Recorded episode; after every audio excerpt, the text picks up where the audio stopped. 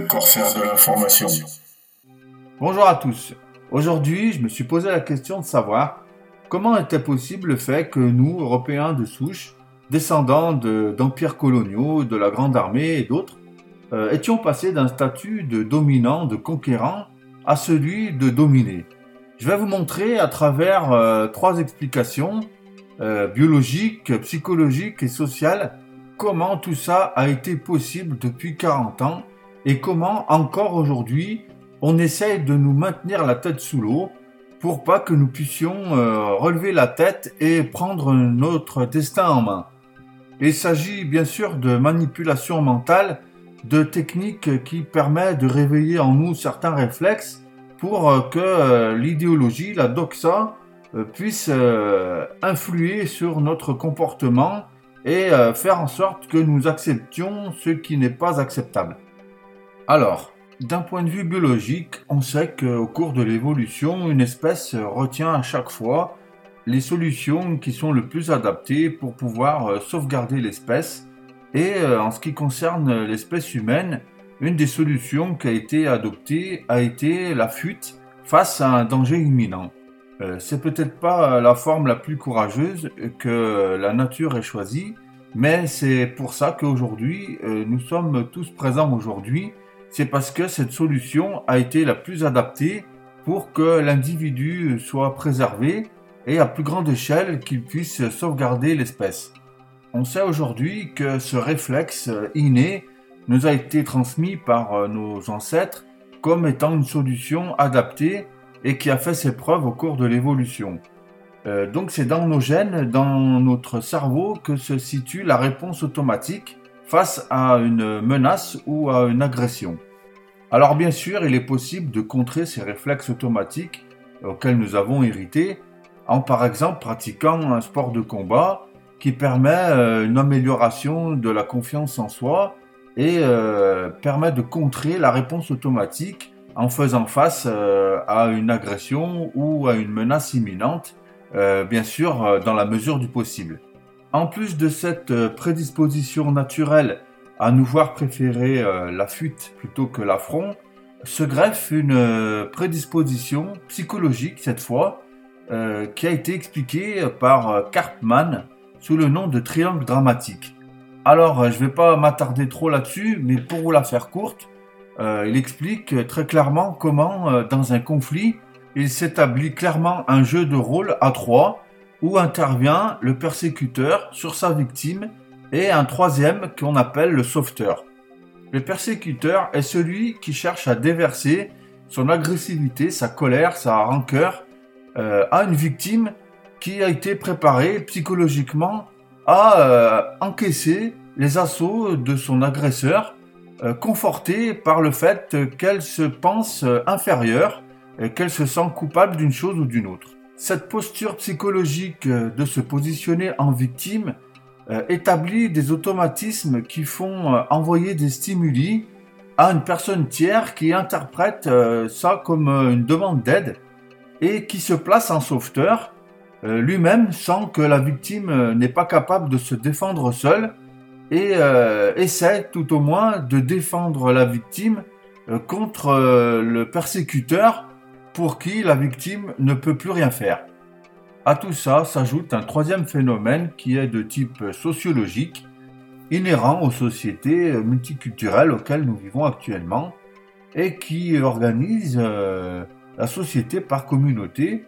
celle-ci formant des groupes qui, pour exister, cherchent à combattre les autres pour euh, marquer leur domination. C'est comme ça que l'espèce humaine s'est organisée en nations, sociétés, en patries, en en groupe plus important,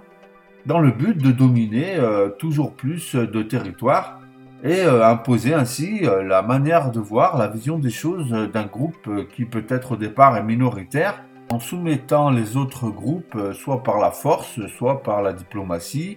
Le fait est que, en fait, le groupe minoritaire peut devenir très facilement un groupe dominant. C'est comme ça que la civilisation latine romaine s'est fondée au départ, euh, les Latins euh, ne représentaient qu'une très faible population dans le groupe euh, qui a fondé la ville de Rome. on voit après voilà comment cette manière de voir les choses a influé les autres groupes. certains ont été conquis, certains se sont soumis, certains se sont assimilés pour que à la fin un empire soit créé avec comme toile de fond une culture commune partagée par l'ensemble des groupes qui constituent l'empire. Alors, compte tenu de tout ça, comment en est-on arrivé à passer du statut de persécuteur dans le diagramme de Karpman à celui de sauveteur et de victime par la suite? Donc, euh, historiquement, jusqu'à dans les années 60, à l'époque euh, des colonies, euh, nous étions, nous, peuple occidental, dans la posture de peuple conquérant, de dominant, car notre culture, notre technologie rayonnait un peu partout dans le monde et par humanité, par désir de, conquête, on s'est étendu sur la plupart des pays africains et sur le continent américain. Jusqu'à cette période, le fait que nous soyons présents sur notre terre d'origine et à la fois sur des terres étrangères euh, conférait euh, au peuple occidental euh, un statut de dominant sur les autres, d'autant plus que sa culture était propagée à travers sa technologie, soit par bonté d'âme, diront certains, soit pour d'autres par soumission. Je ne vais pas ouvrir le débat ici, certains même considèrent que c'est un crime contre l'humanité. C'est pas mes propos pour l'instant. Juste, je vous demande d'admettre que jusqu'à ces années-là, nous étions plutôt dans un rôle de persécuteur selon le modèle de Capman. Ensuite, à partir des années 60, euh, la fin de la colonisation et la décolonisation surtout ont fait que les peuples qui habitaient euh, dans les colonies se sont rapatriés sur les territoires d'origine pour laisser peu à peu la place à des États libres qui, euh, je vais faire vite, par la suite vont à leur tour immigrer vers euh, les anciens colonisateurs. Vous voyez de quoi je veux parler. Les populations euh, nord-africaines essentiellement, et africaines aussi d'ailleurs, mais euh, ces populations-là qui sont parties d'Algérie principalement pour revenir sur le territoire français à partir des années 70 et qui par diverses mesures ont accentué le mouvement de masse jusqu'à aujourd'hui représenter, il n'y a pas statistiques ethniques, mais euh, on peut s'accorder à dire que 20% de la population française euh, est issue de l'immigration algérienne, sans compter euh, les autres origines. Jusqu'à dans les années 70, les vagues d'immigration qui étaient arrivées sur le territoire français ont été peu à peu absorbées par le modèle de l'assimilation républicaine euh, qui ont fait de nouveaux citoyens français et qui se sont complètement euh, fondus dans la population française.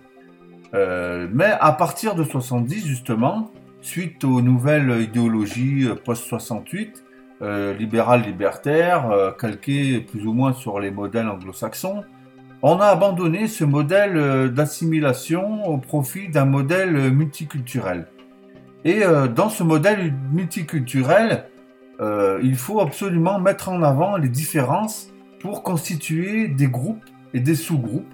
euh, ceux-ci euh, ayant pour vocation de vivre en harmonie dans la mesure du possible. Donc on a utilisé certains, certaines associations, parties peut-être d'un bon sentiment au départ, comme SOS Racisme, qui se sont appuyées sur différents faits divers de, d'actes racistes, xénophobes qu'auraient vécu certains euh, membres euh, issus de la population euh, nord-africaine pour les défendre. Donc on voit bien que là, à ce moment précis, autour des années 70-80 même je dirais, ces nouveaux immigrés étaient dans une position de victime et peu à peu, ces victimes ont cherché un sauveteur euh, pour faire face à leurs persécuteurs qui étaient à l'époque euh, synthétisés, symbolisés par l'extrême droite française, euh, Jean-Marie Le Pen, et, etc. Donc voilà comment, comment les sauveteurs, sous différentes étiquettes, SOS Racisme, la LICRA, toutes ces associations luttant contre l'antisémitisme, le racisme, la xénophobie. Tous ces mots, en fait, sont faits pour euh, justement accentuer euh, l'effet groupal d'un peuple issu de l'immigration dans le but, dans un premier temps, de les soustraire de leurs persécuteurs et de les protéger. Donc depuis ces années 70, les médias se sont associés avec euh, les artistes, avec euh, les associations luttant contre le racisme, pour peu à peu fusionner avec certains partis politiques de gauche essentiellement, exclusivement même j'allais dire, euh, pour former le clan qu'on appelle ceux des sauveteurs. Des sauveteurs qui protègent ces nouveaux immigrés contre ceux qui pensent ou qui se pensent encore comme des persécuteurs. C'est pourquoi, depuis ces années, euh, le paysage politique s'est dessiné autour de ça, entre ceux qui sont progressistes et ceux qui sont conservateurs. Donc euh, on voit bien le clivage entre ceux qui veulent revenir à euh, un passé conquérant, colonisateur, et ceux qui, par le progrès, renoncent à la colonisation et qui se veulent défenseurs d'une société multiculturelle et euh, protégeant les artistes. Tout ça, ça a été amalgamé au sein d'un mouvement politique euh, de gauche euh, synthétisé par le Parti socialiste. Si vous vous rappelez, dans le modèle de Kapman, il existe trois rôles auxquels on peut endosser, celui de persécuteur, celui de victime ou celui de sauveteur. Étant donné que la gauche française s'est accaparée de ce rôle de sauveteur, et que euh, les persécuteurs étaient clairement nommés, les Français de souche, euh, plutôt euh, d'idéologie conservatrice, on va dire de droite pour résumer, les victimes étant les, immigrés d'Afrique du Nord essentiellement, on ne laissait pas le choix idéologiquement aux Français de se positionner. Si bien que il y a eu comme ce que j'appelle une prise d'otage intellectuelle pour forcer les élites à euh, rentrer dans le camp des gentils, c'est-à-dire des sauveteurs, et à délaisser, à mépriser euh, tout ce qui peut se rattacher à, la droite conservatrice, euh, pour résumer. Et donc pendant 40 ans, depuis les années 70 jusqu'à aujourd'hui, cette idéologie qui a pris le pouvoir à plusieurs reprises et qui a même contaminé le centre droit, on va dire, jusqu'à peut-être même une partie de la droite, a mis en œuvre son plan diabolique dans le but d'anéantir complètement euh, ce que eux ils avaient euh, désigné comme les persécuteurs. Euh, ils l'ont si bien fait que aujourd'hui, par exemple, il existe un délit d'opinion qui peut être condamné par la justice. Certains journalistes, comme Eric Zemmour, par exemple, en ont fait les frais en exprimant pourtant ce qui me semble être une réalité euh, a été euh, suspecté de racisme ou de propos xénophobes et condamné. Bon, je ne vais pas revenir sur ces propos, je ne vais pas réouvrir le débat. Admettez simplement la victoire euh, intellectuelle, culturelle, idéologique que cette gauche, ces sauveteurs, ces gentils ont eu sur le pays et ont réussi à mettre en place pendant 40 ans de, de pouvoir alterné plus ou moins. Mais euh, cette prise d'otage est réelle et euh, a eu des effets euh, plus que délétères aujourd'hui. Aujourd'hui, 40 ans plus tard, on fait mine de croire que ce modèle est toujours d'actualité et qu'il existe toujours des méchants persécuteurs blancs de souche qui persécutent les gentils immigrés venus fuir la misère de leur pays d'origine. Alors qu'il n'en est rien puisque on sait aujourd'hui que la démographie et euh, l'immigration de masse ont fait qu'aujourd'hui, euh, il existe des territoires entiers dans la France, dans la République française, qui font peu à peu sécession et qui se constituent un peu comme euh, le Kosovo s'est constitué en ancienne Yougoslavie, même en Serbie. on voit bien donc aujourd'hui que les, anciens, les anciennes victimes sont passées dans un autre camp et que pour l'instant, ils viennent euh, se poser en euh, situation de sauveteur, et non pas pour sauver les victimes que les Français de souche sont devenus, mais pour soutenir les persécuteurs, ces anciens sauveteurs, euh, leurs anciens sauveurs, qui les ont tant aidés à progresser, à en arriver à où nous en sommes aujourd'hui, ils les soutiennent dans, par exemple, les médias, ou par exemple, dans les comédies, dans les films. On voit bien que cette idéologie culturelle, marquée par une immigration, issue de l'immigration, comme les Jamel Debbouze, etc., font bien allégeance au parti de gauche, au parti socialiste, pour qu'ils continuent de réprimer sévèrement euh, tous ceux qui pourraient euh, se réveiller et vouloir euh, retrouver leur position d'antan, ou au moins sortir de cette spirale infernale qui les enferme dans le rôle de persécuteurs qui ne sont plus depuis très longtemps. Alors la réalité aujourd'hui, c'est que d'un statut de persécuteur que nous étions censés être, nous sommes passés très rapidement à un statut de victime. Et comment faire pour que nous restions comme ça, la tête sous l'eau? Eh bien, tout simplement en nous accablant de honte, en nous couvrant de honte, en faisant naître en nous euh, la détestation de soi, euh, par exemple en nous couvrant de honte lorsqu'il s'agit de célébrer un monument contre l'esclavagisme, ou alors euh, pour la déportation, ou alors pour la reconnaissance des massacres des Français